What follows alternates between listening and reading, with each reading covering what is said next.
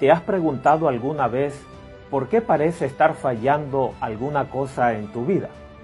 ¿Cómo puedes encontrar sentido y propósito? ¿Cómo puedo encontrar paz para mi mente? ¿Existirá una cosa más en la vida que levantarse por las mañanas y dirigirse hasta el trabajo cada día y regresar a casa, cenar, ver televisión y levantarse al otro día esperando con interés el fin de semana y enseguida viajar hasta la playa? ¿Es la vida solo nacer, trabajar y morir? Primero, somos bebés recién nacidos, luego crecemos y entramos en la infancia y a la adolescencia y después pasamos de veinte y tantos a la edad madura y más tarde ya somos ancianos.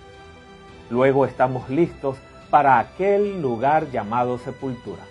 Dijo alguien, la vida es dura y luego morimos. Hemos llegado a nuestra quinta lección. Bienvenidos a Descubriendo las Profecías.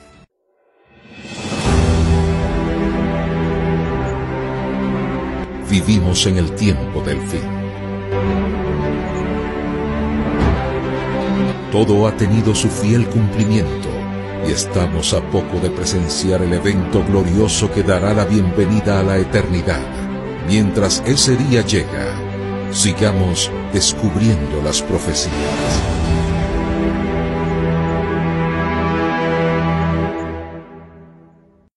¿Cómo puedo disfrutar realmente de la vida si en cada lugar que observo hay muerte y desilusión?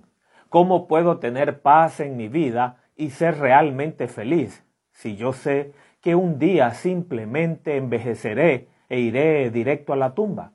Existirán millones de años llenos de alegría y felicidad con propósito y sentido en un lugar llamado eternidad. Existirá allá la muerte. ¿De dónde procede la muerte?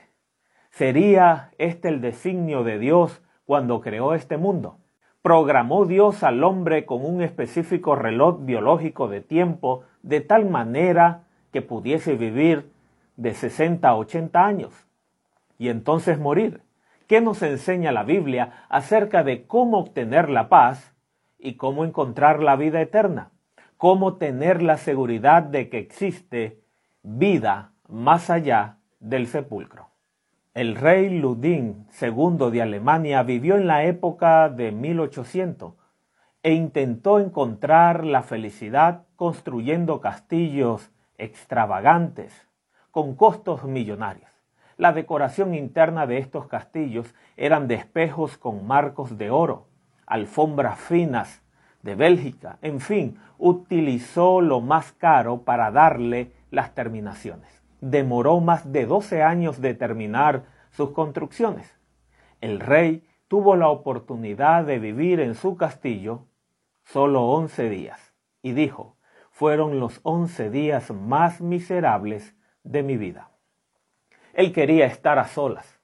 Hasta sus sirvientes le incomodaban. De hecho, él no quería ver a nadie.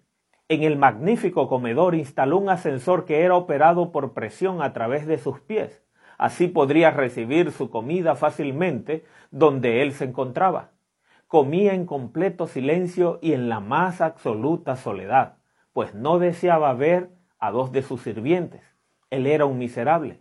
Edificó sus castillos, pero terminó su vida trágicamente suicidándose, porque sus castillos no le brindaron ninguna satisfacción. Nosotros también construimos nuestros castillos, nuestros autos, nuestros hogares, nuestros equipos de sonido o video. Estos se transforman en nuestros dioses, hasta en nuestros empleos. Llegan a ser nuestros dioses. Nosotros construimos nuestros castillos, nos sumergimos en nuestros placeres, intentando la respuesta para la pregunta fundamental. ¿Cómo puedo obtener la paz en mi alma y una real felicidad? ¿Cómo puedo saber si realmente tengo la vida eterna? Alguien preguntó a su maestra, ¿cuánto dura la eternidad? Ella le respondió, imagina una gaviota que llega a tomar una gota del océano y esta gaviota se va muy lejos y no regresa de nuevo hasta mil años después. Entonces, mil años más tarde, cuando está de vuelta, toma una gota más del océano en su nariz, corva y se va muy lejos. Y así cada mil años, esta gaviota regresa y repite esto mismo una y otra vez. Cuando el océano se haya secado completamente, entonces será el primer segundo de la eternidad. Eternidad es un largo periodo de tiempo. Al entender lo maravilloso que será vivir eternamente, podemos soportar los problemas de la vida, las enfermedades, como el cáncer, el SIDA, angustias, las dificultades de un divorcio.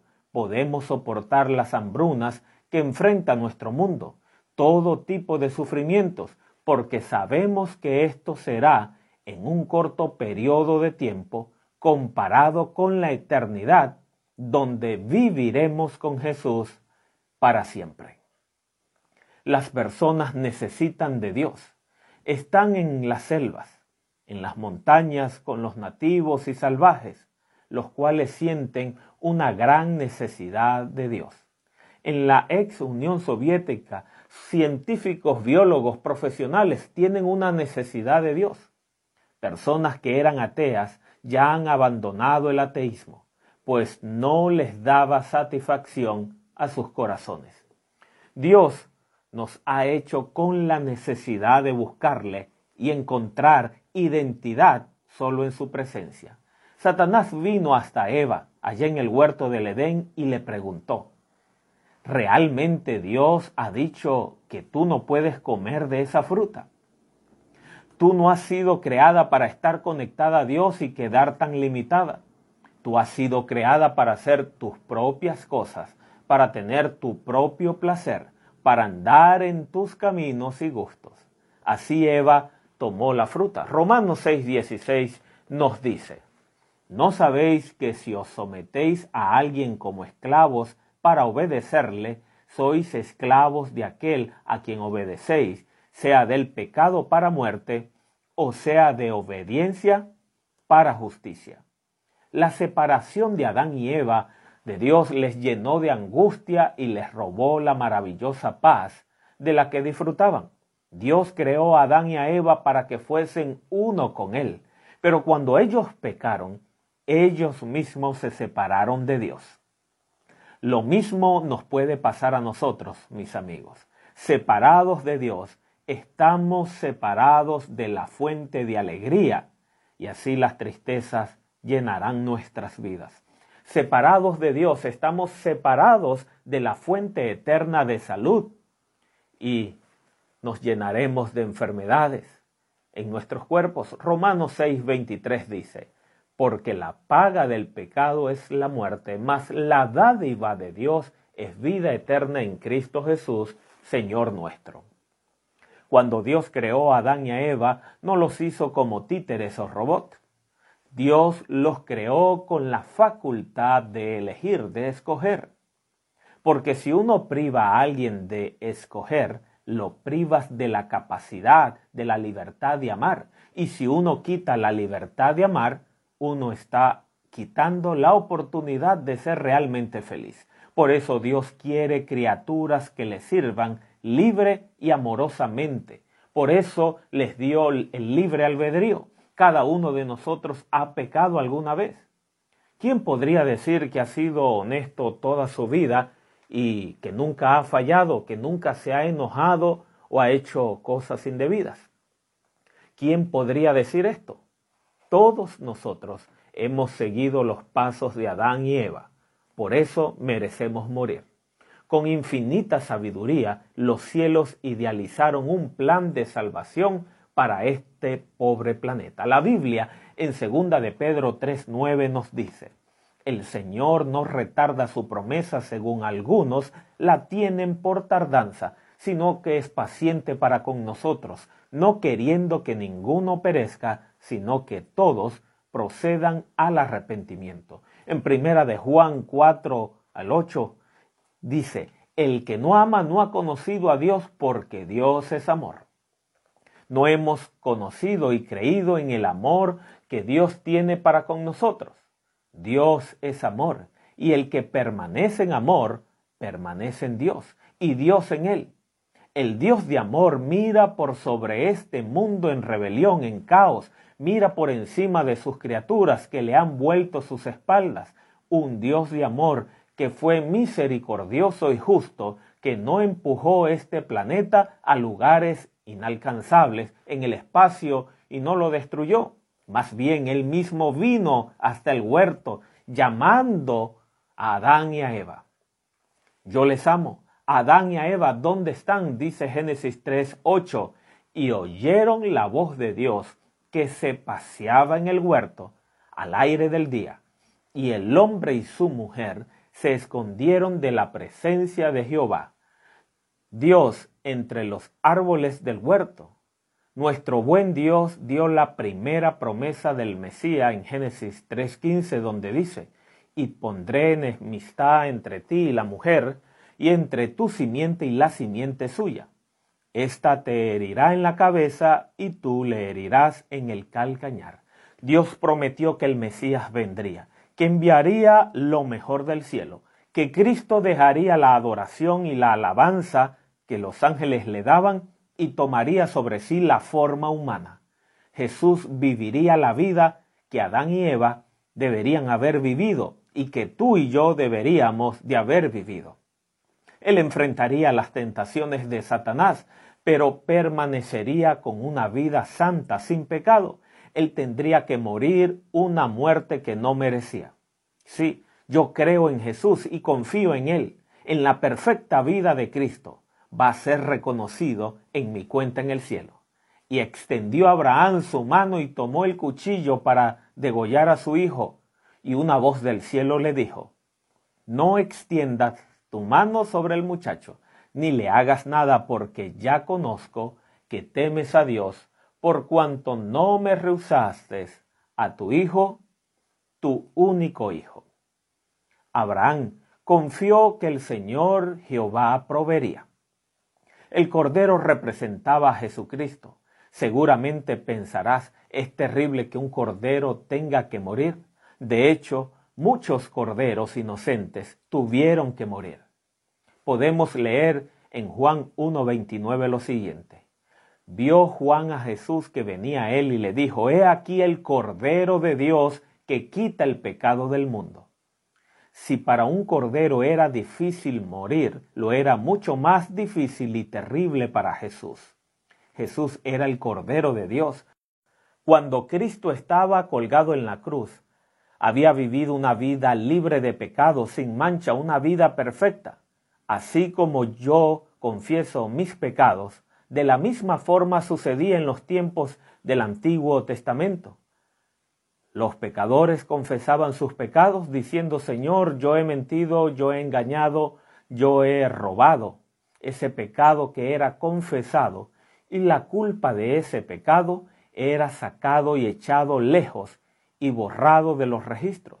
Era colocado sobre el Cordero de Dios, Jesucristo el Cordero sin pecado, que derramó su sangre en mi lugar. Debemos creer que nuestros pecados son transferidos al Cordero de Dios, nuestro Señor Jesucristo, quien realmente nos perdona. Tenemos que ir a Él confesando nuestros pecados y seremos perdonados. Solo a Jesús. Querido amigo, muchas personas quieren desesperadamente encontrar paz en sus almas. Algunos intentan encontrarlas en religiones antiguas que dicen, si tú pecas, debes hacer algo. Deja que tu cuerpo, que ha pecado, sufra. Otros dicen, oh Dios, yo caminaré por encima de clavos y mis pies sangrantes te demostrarán que lo hago en forma muy seria. Otros dicen, caminaré entre el fuego. Mira, querido amigo, Cristo ya ha sido clavado, Cristo ya ha sido crucificado, Jesús ya ha derramado su sangre bajo su rostro y pies. La salvación es el regalo máximo que Jesucristo nos ha dado. Vivió una vida perfecta y nos las ofrece en forma gratuita. Observemos cuán sencilla es la salvación. En Hechos 16:31 leemos, Cree en el Señor Jesucristo y serás salvo tú y tu casa. ¿Quisieras ser salvo? ¿Te gustaría vivir por siempre en una tierra llamada a la eternidad? La Biblia nos dice, cree en el Señor Jesucristo y serás salvo. Salvación en la Biblia significa un regalo. Efesios 2 del 8 al 9 nos dice, porque por gracia sois salvos, por medio de la fe, y esto no de vosotros, pues es don de Dios, no por obras, para que nadie se gloríe. Muchos dicen, yo necesito corregir mi vida antes de ir a Jesús. Yo solucionaré mi problema con el alcohol. Necesito devolver el dinero que conseguí en forma deshonesta. No, amigo, ven primero a Jesús. Así como tú te entregas a Jesús, Él no solo te perdonará, y olvidará tu vida pasada, sino que además te dará la fuerza para tratar tus problemas actuales. Ven conmigo hasta el jardín del Hexemaní y a un monte llamado el Calvario. El mundo se estremece en la balanza. Jesús ora y llora en agonía diciendo, Padre mío, si es posible, pase de mí esta copa, pero no sea como yo quiero, sino como tú la corona de espina en su cabeza. El mundo se estremece en la balanza, clavos destrozan sus manos y pies. Bajó solo dentro de la tumba oscura, pero Él no pudo dejarte ir a ti. Él te ama demasiado. Si no hubiese muerto en nuestro lugar, nosotros deberíamos haber entrado en la sepultura y no hubiéramos podido salir de ella. Sin su muerte estaríamos perdidos perdidos por toda la eternidad.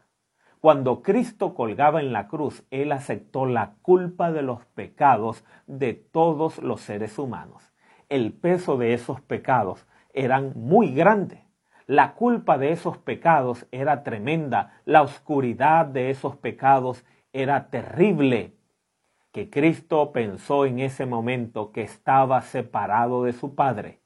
Pero para salvarnos, él estaba dispuesto a ir a la tumba y nunca más levantarse de allí por amor a ti. Jesús ha vivido desde toda la eternidad con su Padre Celestial. El amor que ellos tenían es mucho más profundo y fuerte que el que yo tengo o el que tú tienes por algún familiar, algún hijo, tu madre.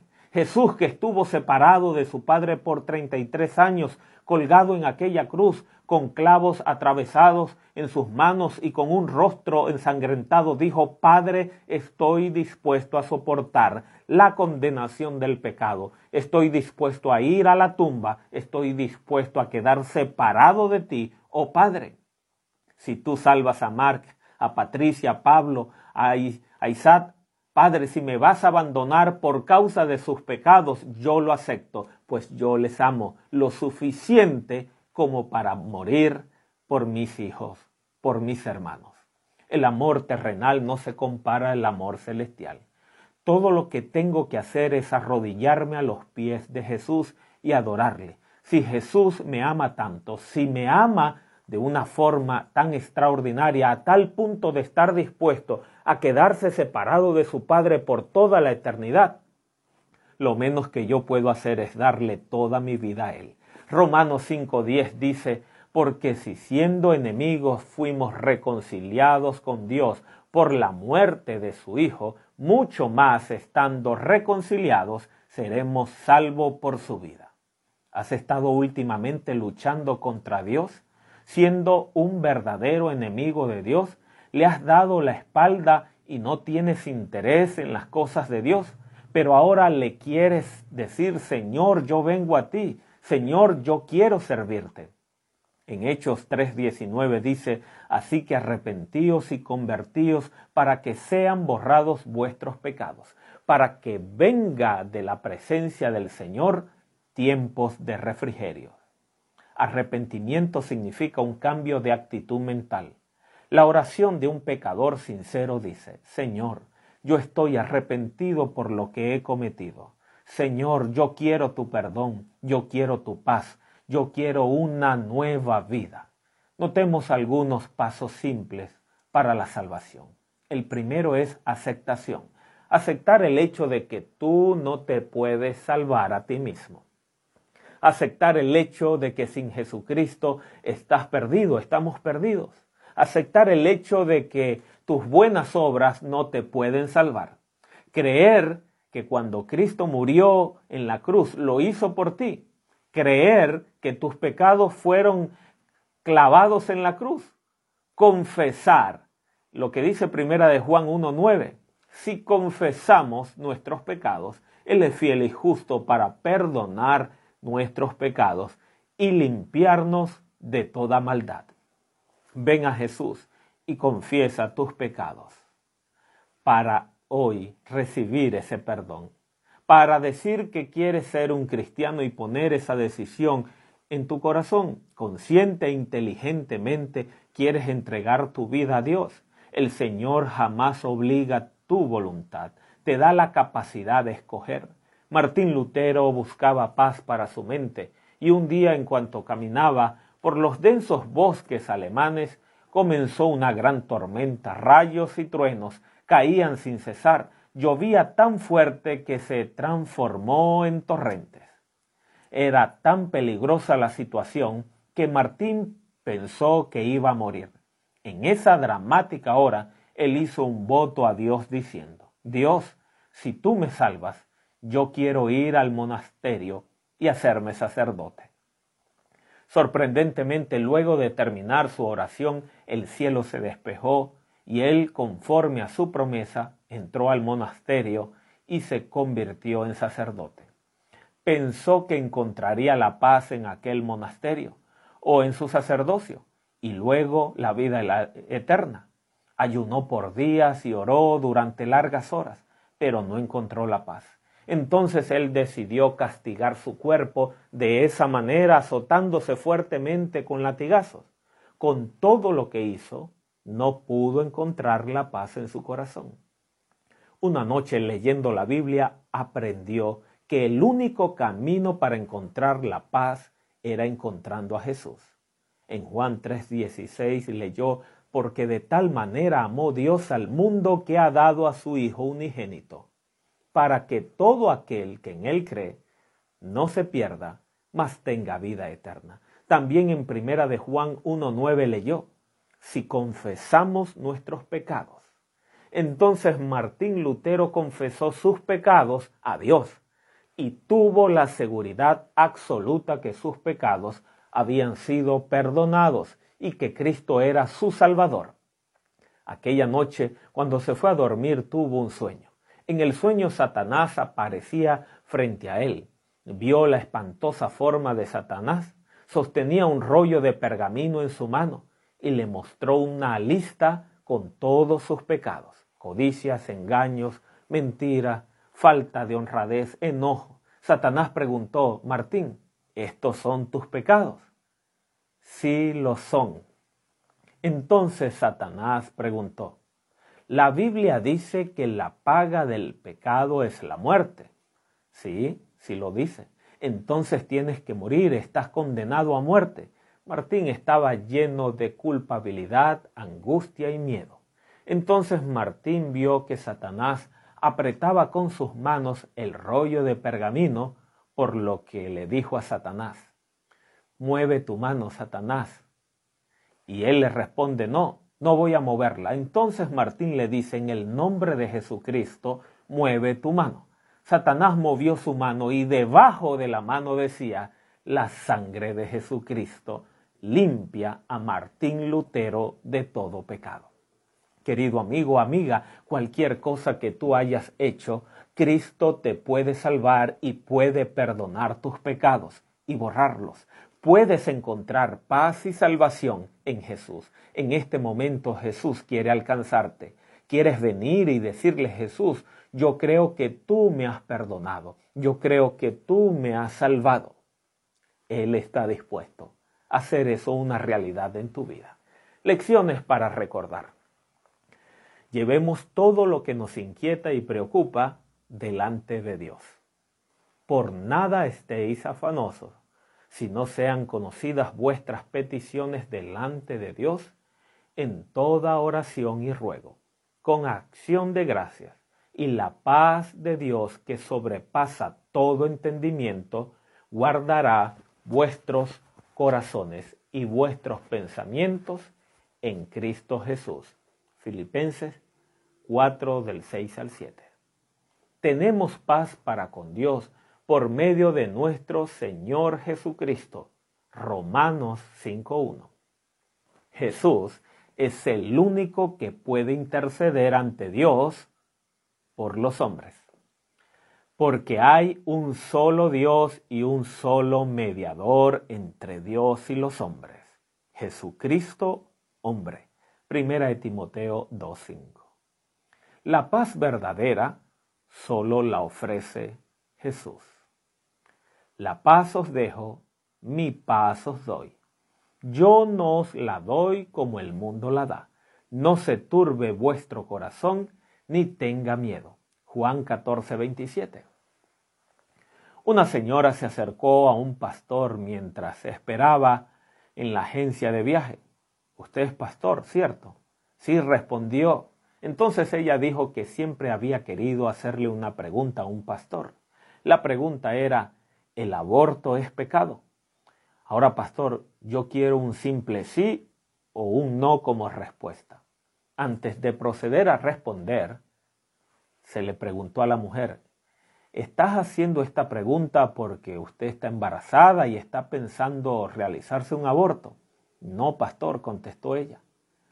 ¿Me está haciendo esta pregunta porque usted se hizo un aborto y se siente culpable por eso? Ella se tomó la cabeza entre las manos y confesó, comenzó a llorar y comenzó a contarle su historia. Yo estaba cansada con un hombre que me abandonó por otra mujer. Yo le di toda mi vida, yo lo amé, le preparé todas sus comidas, yo fui la mejor esposa del mundo, pero él me abandonó. Entonces yo me prometí que nunca más podría confiar en alguien otra vez. Algunos años más tarde conocí a un hombre, nos casamos. Él era de otro país, pero estaba viviendo en Estados Unidos. Quedé embarazada de él. Yo estaba tan emocionada. Ya tenía dos meses de embarazo. Entonces él me contó que era casado y que en su país tenía tres hijos y que pensaba encontrarse pronto con ellos. Pastor, no podía pensar en mantener a mi bebé, pues era el segundo hombre que me había decepcionado tan drásticamente. Entonces me hice un aborto. Esto ocurrió hace 17 años, pero cada día que pasa yo me siento más culpable. El pastor preguntó, ¿puedo compartir algo contigo? Abrió su Biblia en primera de Juan 1.9 y comenzó a leer, si confesamos nuestros pecados entonces leyó nuevamente a propósito, si confesamos nuestros pecados.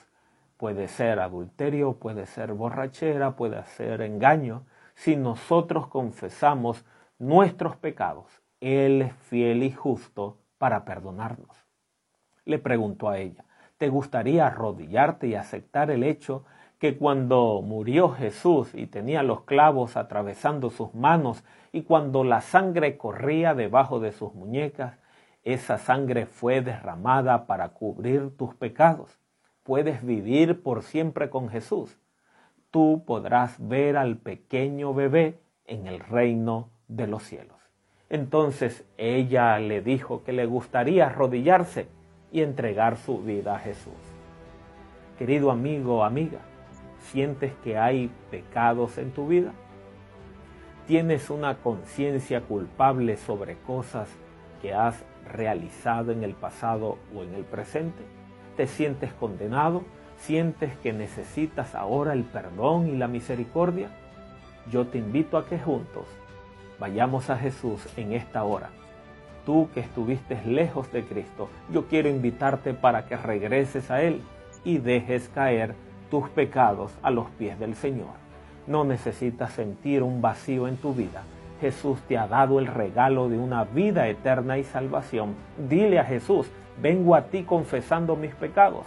Quiero ser tuyo, quiero ser tuya Jesús.